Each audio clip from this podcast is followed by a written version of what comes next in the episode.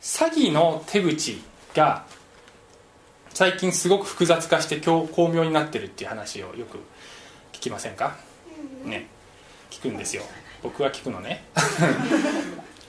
オレオレ詐欺ってね、えー、皆さん知ってると思いますけども、えー、今時あオレオレ詐欺っていうのはねあの電話誰かからかかってきて「あ母ちゃん俺俺、ね、事故ったから100万円振り込んで」っていうふうに自分の息子を寄り寄り添ってじゃなくて装って、えー、かけてきたりしてお金を騙し取るっていうそういう悪い人のそういうことね。でもうねオレオレで詐欺っていうのははじそういうのが始まってもうだいぶ長く経つので今更そういう手口に引っかかる人はいないだろうと、私は引っかからないわってめぐみさんなんか思ってるかもしれないんですけど そういう人が一番危ないっていうふうに言われるわけです。で最近はオレオレ詐欺もものすごくいろんな種類があってっていう話がまあちょっと前にテレビでやってたんですけどね。例えばこういうのが最近あるんですって。まあ詐欺のその犯人がまずえー、ターゲットとなる人にこうコンタクトするわけですね。電話か何かで。で「もしもし塩沢栄一さんですか?」で実は我々で警察官を装って電話とかかけてくるわけ。で実は今警察はある大きな犯行グループを追っていて裏情報でその犯行グループがあなたに目をつけてるっていうことが分かりました。でおそらくあなたにオレオレ電話みたいなのがかかってくると思います。しかしこういう犯行は現場を取り押さえないと現行犯じゃないとなかなか摘発が難しいんですよ。でそこでお願いですけれども騙されたふりをしてくれませんか？ってくるわけであの一旦お金を用意してもらってでその誰かがお金を取りに来るそのあの、ね、引き渡しの現場で取り押さえるので一旦お金を用意してもらって渡すふりをしてくれませんかってくるわけ。でそうするとまあ、無駄に正義感の強い H 君みたいな人は、ね、本人がいないところで好きなこと言ってますけど正義感をくすぐるわけですよ。これはちょっと協力しなければって思うわけですね。で、えー、分かりました。じゃあやります。ってしばらくしたら本当に電話がかかってくる。で、えー、まあ何かを装ってね。あのどこどこでお金を取りに行くから、えー、そこで落ち合ってお金をくださいっていうふうにこう来るわけです。でその場に行ってその犯人がやってきてお金を渡す。するとそこに警察官がやってきて取り押さえようとする。犯人は逃げる。警察官は追いかける。そして2人とも逃げる。でこうなるわけだね。まあね。え？ああそういうね、うん、そうそういうことをねこう考えるわけだよ。正義感をくすぐる。で詐欺師が悪そうな顔をして近寄ってくるってことは、まあ、まずほとんどないわけです。必ず善人の顔をしてそしてあなたにいいことがあるよっていういい話を持ってくる。あなたが何か利益を得るかもしくはこれはすごく良いことだからぜひやってくださいっていうそういうアプローチで来るわけですよ、ね、いかにも悪そうな顔をしてくる人はそんなには悪くないわけ実は。悪いやつはいい顔をしてくるわけですで聖書では悪魔という存在が実在しているっていうふうに言ってますね。で悪魔も一緒だっていうふうに言ってるんです。悪魔が悪い顔をしてアプローチしてくることはないんです。常に、えこれはあなたのためになるよっていうそういうアプローチで来る。もしくはこれはすごく良いことだからこれをやったらいいっていうそういうアプローチで来るわけですよ。しかしその先には破滅が待っているっていうようなことがよくあるあるわけです。で詐欺に引っかかる人っていうのはですね、えー、まず知識がない人、ね、オレオレ詐欺って何？って言ってる段階でもういいかもになっちゃうわけです。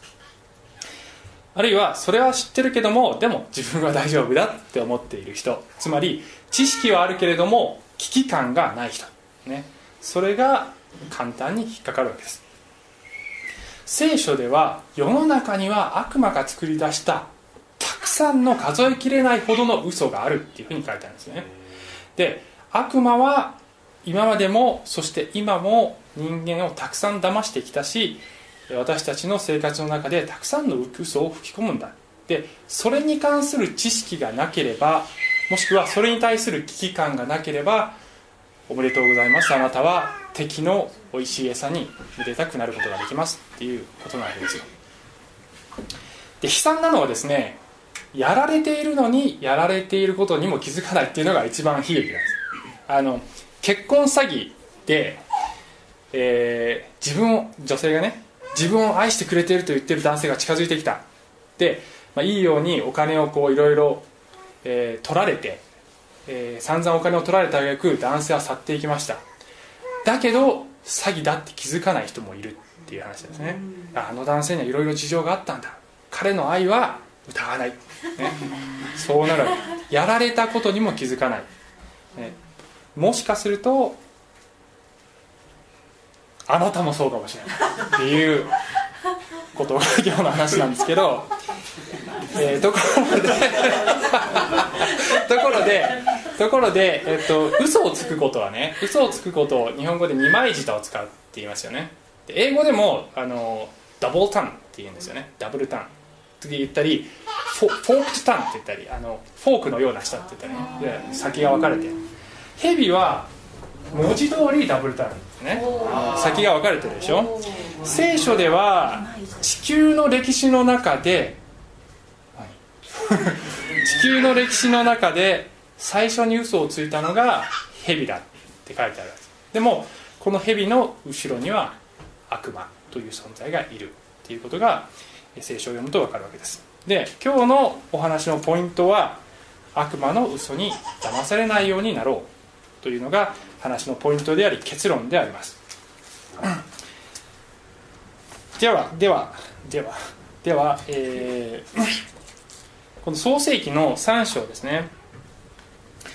ここまでの話は神様がこの人を作られた時人の人をですねエデンの園という理想的な環境においてそしてその中でたくさんの良い木を与えたんだけれども一つだけ食べちゃいけない。木があるよ。それだけにそれだけは手手出しちゃダメだよっていうふうに言ったわけですよね、えー、で、えー、それは神様が人に与えた神に従うかどうかの選択肢なんだっていう話を先週しました。で今日はその先の話です。創世紀3章1節から6節。さて神である主が作られたあらゆる野の獣のうちで蛇が一番狡猾であった。蛇は女に言った。あなた方は園のどんな木からも食べてはならないと神は本当に言われたのですか？女は蛇に言った。私たちは園にある木の実を食べてよいのです。しかし、園の中央にある木の実について神は、あなた方はそれを食べてはならない。それに触れてもいけない。あなた方が死ぬといけないからだ。と仰せになりました。そこで蛇は女に言った。あなた方は決して死にません。あなた方がそれを食べるその時、あなた方の目が開け、あなた方が神のようになり、善悪を知るようになることを神は知っているのです。そこで女が見ると、その木は誠に食べるのによく、目に親しく、賢くするというその木はいかにも好ましかった。それで女はその実を取って食べ、一緒にいた夫にも与えたので、夫も食べた。蛇がね、出てきますね。で、ここでは蛇は、一節見ると、主が作られた獣なんですよね。蛇は、ただの、ただのっていうかね、神様が作られた生物なんですよ。しかし、先ほど言ったように、その裏で悪魔がそれを、えー、操っている。蛇という生物を使って悪魔が人間を誘惑している。ということが、まあ、聖書全体の悪魔というものの働き方からしてそれがそうであるということが分かるわけです。そしてこの蛇がですね女に言うわけですよね。あなた方は園のどんな木からも食べてはならないと神は本当に言われたのですか？っていうんですけどももちろん蛇は神がそんなことを言ってないってことは分かってるわけですよね。神様は園のどんな木からでも食べていいけど一つだけダメだよっていうふうに言ったっていうことは蛇も分かってんだけども悪魔も分かってんだけれども、えー、ここでもこう悪魔のこう詐欺師ぶりが発揮されているわけですよ。えー、神様ってそんな厳しいこと言ったの？びっくりっていう感じで言ってるわけですでここでは悪魔が神の言われた言葉神の言葉を曲解させようとしている。あるいは曖昧にさせようとしているっていうその姿があるわけですよね。で今の世の中でも同じなんですよ。多くの人が聖書に従って生きるとかクリスチャンになるとかっていうのってすごく不自由だよねっていう風なイメージを持ってるわけです。えー、聖書って禁欲的だよね。ちょっと私ねそういうの無理だわねっていう風にたくさんの人が思ってる、ね、聖書っていいこと言ってるかもしれないけどちょっと私はっていう風に不自由だなっていうそういうイメージを持ってるわけですよね。だけどイエスに言わせれば真理はあなた方を自由にする。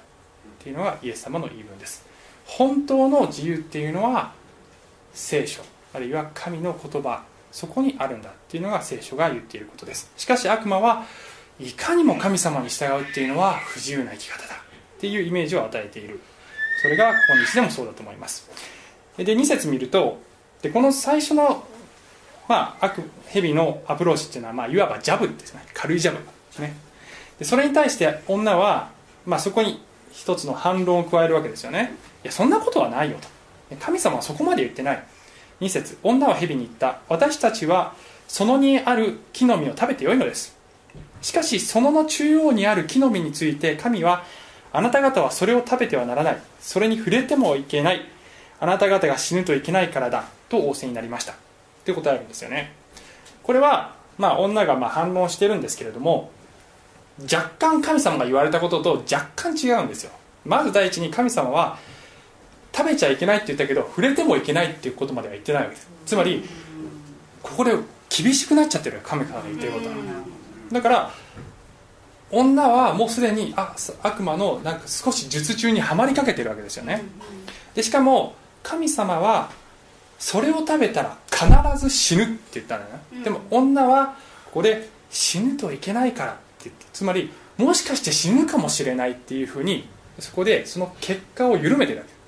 つまり神様がいけないよって言ったことに関してはもっといけないっていうふうに拡大しその結果は緩めてるっていうような状態に少しずつもう女がそういう状態に入ってるわけ。ですでもまだ罪は犯してないね。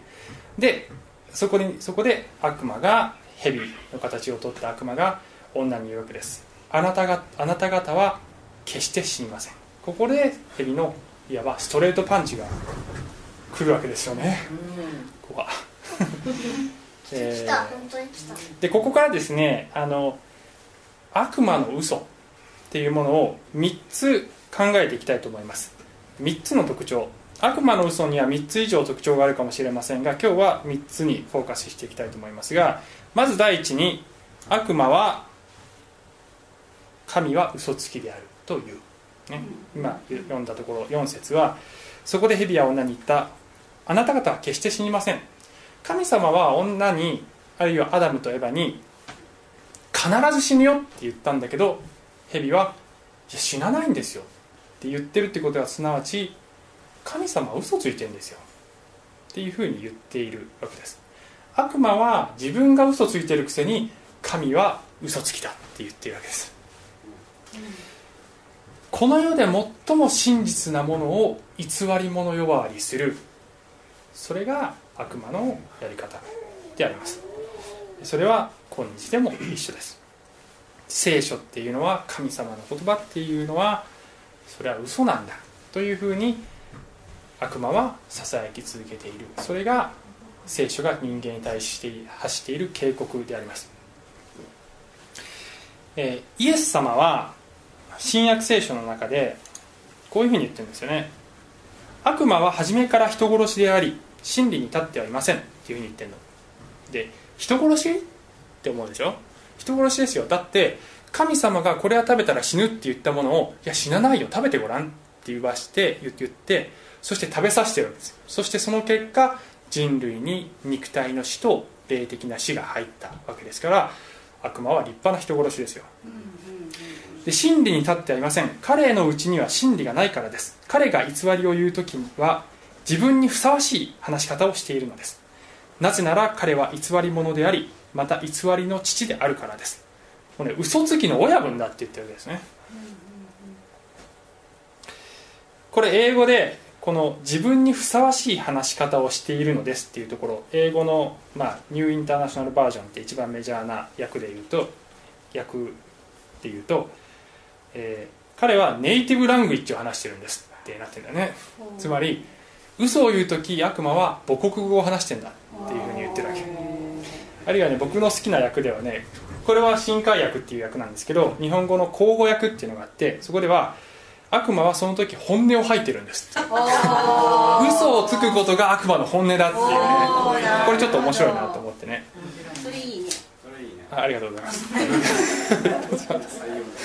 採用悪魔は根っからの嘘つきだっていうふうに聖書は言っている。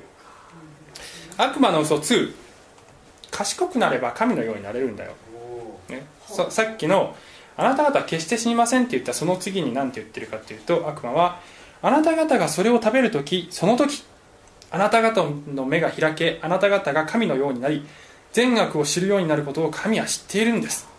神様は意地悪なんだよと、ね、あなた方がもっと賢くなれる。目が開けるよっていうふうに言ってるわけです。善悪って何か知ってる？ってエヴァは善悪って何だろう？って思うわけですよ。この時のエヴァにとってみれば善も悪もない神様しかいないわけですよ。つまりそこには善しかないわけであって悪っていうものそういう概念すら持っていない状態なわけです善悪ってあるんだよ。えなんだろう？って思うわけですよね。知りたいって思うわけです。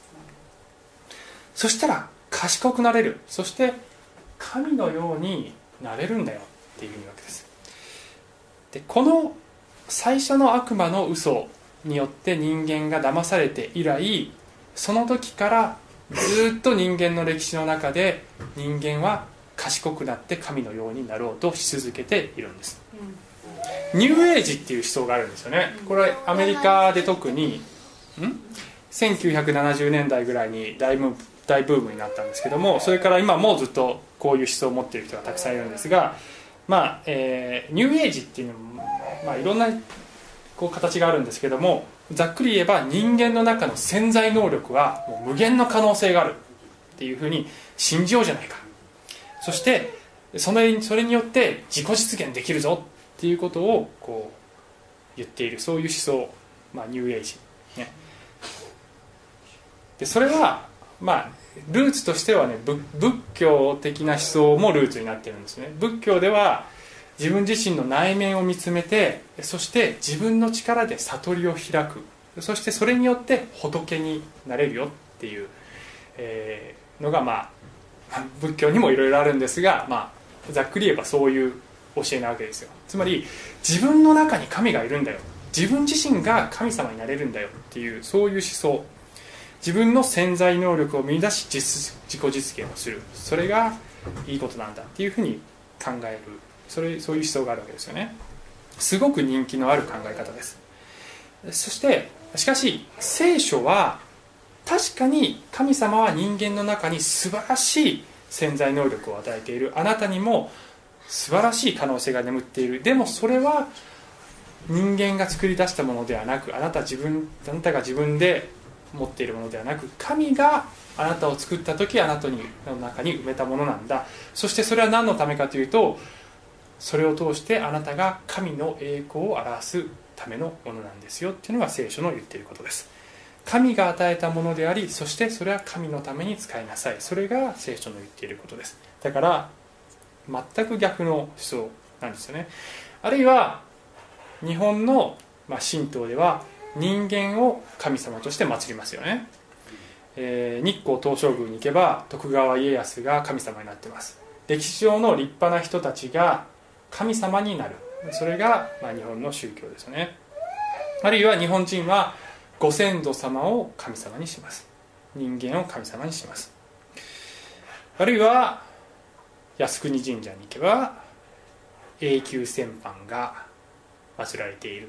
そこを総理が参拝するとアジアの国々からいろいろと抗議がある。それは侵略戦争をしたそういった過去を肯定しているじゃないかということで、まあ、大議論になるわけですよ。しかしそれは政治的な議論としては必要かもしれないですけども問題の本質は目に見えない世界の本質はそこじゃないんですよね。永久戦犯が間違えてるかどうかっていうことが本来の確信問題の確信じゃないんです問題は人間が神となっていいのかどうかっていうことが実は聖書が提示している問題の確信なんですよ。そして聖書は人間は神にはなれないしなってはいけないっていうふうにはっきりというわけです。あるいは私たちのその社会では科学万能主義っていうそういう価値観もありますよね。人間はテクノロジーを発展させそして人間はすごいことを成してきたしそしてこれからも成していく。人間はすごいっていうふうに考えるわけです。しかしそのテクノロジーによって人間は環境を破壊し原発は放射能を漏らし、えー、核兵器やいろいろな武器や化学兵器によって人間は自分たちの首を苦しめているわけです。テクノロジーが悪いわけではない。進歩が悪いわけではない。問題はそれを何に使うかどう使うかそしてそれを使う動機がどこにあるのかっていうことが問題なわけですよね。で悪魔は人間に賢くなれ賢くなれっていうふうに言うわけですよ。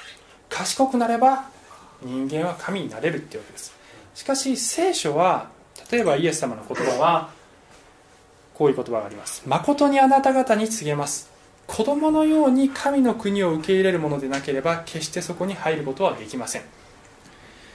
悪魔は賢くなれ賢くなれって言うんだけどイエス様は子供のようにならなければ本物を見分けることはできないですよって言うんです。子供のように純粋にそして謙遜にならなければそうでなければ本物をつかむことはできないですよっていうふうにイエス様はおっしゃいました。あるいは信玄という旧約聖書の一つのところには主を恐れることは知識の始めであるっていうふうに書いてるわけですよね。さっき言ったように勉強することが悪いわけではない。頑張ることが悪いわけではない。仕事をしていろいろ便利なものを生み出すことが悪いわけではないし友に学校の宿題しなくていいよって僕は言ってるわけではありません、ね、学校の勉強は頑張ればいいんです。だけどどん、ね、うん何？夏休みの宿題ね、うん、夏休みと全部ね10日で終わらせちゃうわーお。すごい。すごいね。本当は25日全部全部の日で終わらせる。それはタカシンが一度もできたことがないことです。人生40年間。すごいです。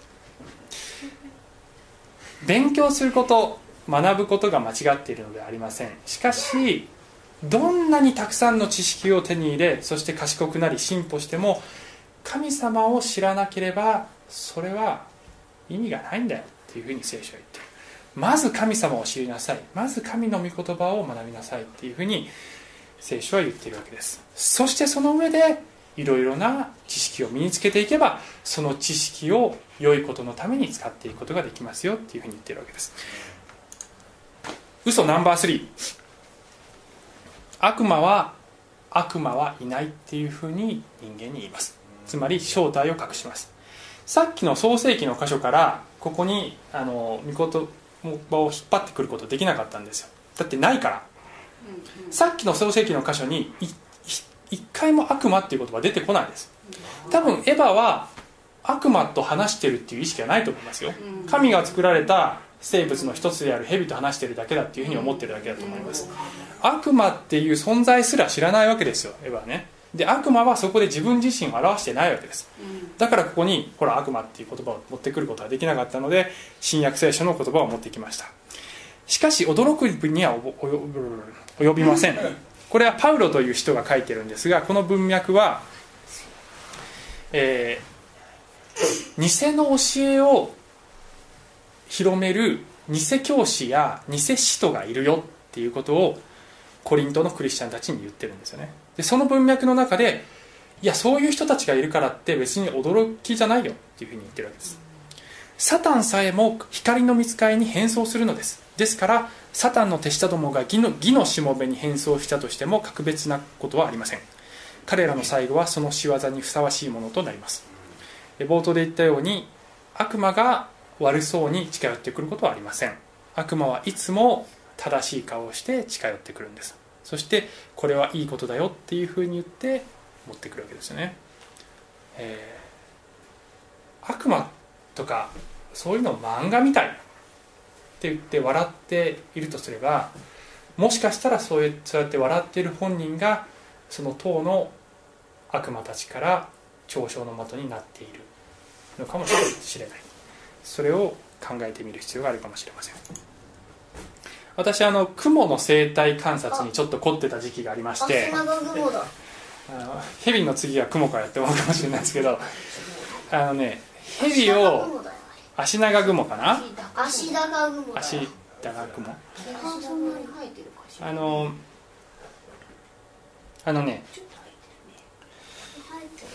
雲を雲と雲をあのた決闘させることにちょっと決闘させる遊びに凝ってたことがあってあの若い若い時ね、ね。うん、若い時って言ってもあの小学生とかじゃなくて56年前なんですけど。あの小淵沢ではね道歩いてると田んぼとかあって水路があっていっぱいクモの巣があるわけ。でね一つのクモクモの巣を クモの巣を実験実験実験。クモの巣をこう木の枝かなんかでくるくるっと巻いてクモを釣り上げるわけ。でもう一つのクモの巣にポトッと落としてあげるわけ。そうするとどうなるかというとですねその落とされた方のそのククモの巣の家主がわあ敵の攻撃かと思ってこうやってきたクモとバーって戦うんだけどどうやるかっていうとこれさ早い者勝ちなんだけどね。大体大きな方が勝つんだ勝つんだけど強い方がブワーッと糸をものすごい勢いで吹き出して一本とかじゃないんだもう煙のように。ブワーって吹き出して相手の雲をぐるぐる巻きにする。もうねあのねコテンパンてここまでするかっていうぐらいカチッカチになるまでブワーってぐるぐる巻きする。これを見るのが楽しくてね つなぎみたいな感じで。そんな感じになるの？もうでガチガチになってそしてそのままぶら下げてくるの。おもし面白い。面白い。面白くてこれ何回やってもうちょっと何匹の雲が僕のせいで犠牲になったかって 思うんですけどでも一回はねこれほどいたらどうなるのかなと思ってね。ほどいてみたことがあるの。そしたらね生き生きてまたあの歩き出しその雲を救ってあげました雲さんは雲さんはでその相手の雲はね敵じゃないでしょ？お隣さんですよ。お隣さんがやってきただけです。だけど敵だと思ってるわけでしょ？で戦っちゃうわけ。でもそこで雲さん同士の憎しみ合いが発生してるんだけど一番悪いのはその雲さんじゃなくてそれをう裏でそれの糸を引いてそうするように仕向けてるやつが一番悪いでしょ。そいつが最悪でしょ。で雲さん同士に戦わせて「おすげえ面白い」って笑ってるやつ最悪でしょそれ。誰とは言わないけど。もうすぐ終戦記念日ですけど人間の歴史は戦争で満ちていてで今日本でも、まあ、あの憲法9条とか集団的自衛権の議論とかがあって日本が戦争する国になるんじゃないかっていうそういう危惧を抱いてる人たちがたくさんいますよね。で戦争の裏には常に悪魔がいるっていうふうに言われてるわけですよ。で悪魔が糸引いてる。で私たちはもちろん政治的な議論をしたりあるいは外交的な努力をしたりしてそういう争いを避けるということはすごく重要なことですけども目に見えない世界で人間を戦わせ憎みしみ合わせてそして笑ってるやつがいるということに気づかなければいけないんだと思います。それは国と国との争いだけではなくてもっと小さなレベルその友人同士だったり、えーね、家族同士だったり親と子だったり夫婦同士だったりどんな争いの中でも悪魔が糸を引いている。かもしれない。いやきっとそうなんですよ。でそれに見えないそういう力に気づかなければ操られて終わりです。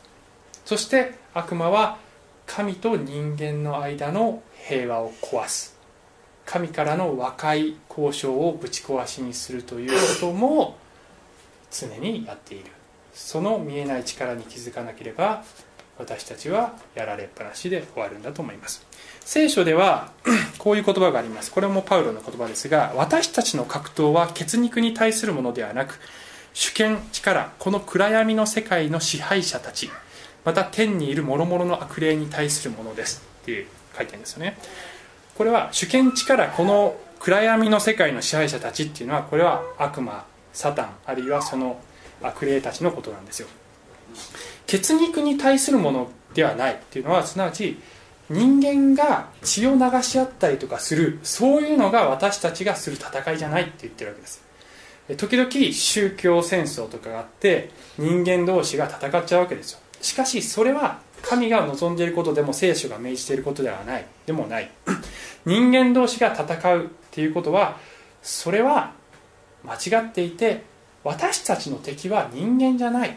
見えない力が私たちの 敵なんだっていうふうに聖書は言っているわけです。ですからそれに気づいていこうじゃないですか。悪魔の嘘に騙されないで歩もうじゃないですかというのが今日のポイントです。最後にこの御言葉。これもパウロの言葉です。これは私たちがサタンに欺かれないためです。私たちはサタンの策略を知らないわけではありません。見える世界だけを見ていればそれは見えてきません。しかし聖書を見れば悪魔というものがいてそしてさまざまに策略を巡らし動き回りそして人間を貶めようとしていることが見えてくる。私たちは敵の策略を知らないわけではありません。お願いします。愛する天のお父様見える世界だけを見ているとこう私たちは判断を誤ってしまったりまた何が問題の本質であるかということが分からなくなってしまったりします。あるいは見えない世界のことをただ、えー、ただのお話であるとか神話であるとかそういうふうに思って笑ってしまうような気持ちにもなるかもしれませんがしかし聖書ははっきりと私たちを神から離れさせまた悪に導きそして破滅に陥れようとしているそういう力があるということを言っています。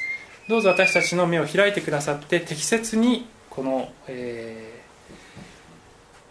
ー、こういった悪の力に対して、えー、正しい知識を得そして危機感適切な危機感を持っていくことができますように守ってください。そしてあらゆる悪い力から私たちを守ってください。イエス・キリストの名前によってお祈りします。アーメン。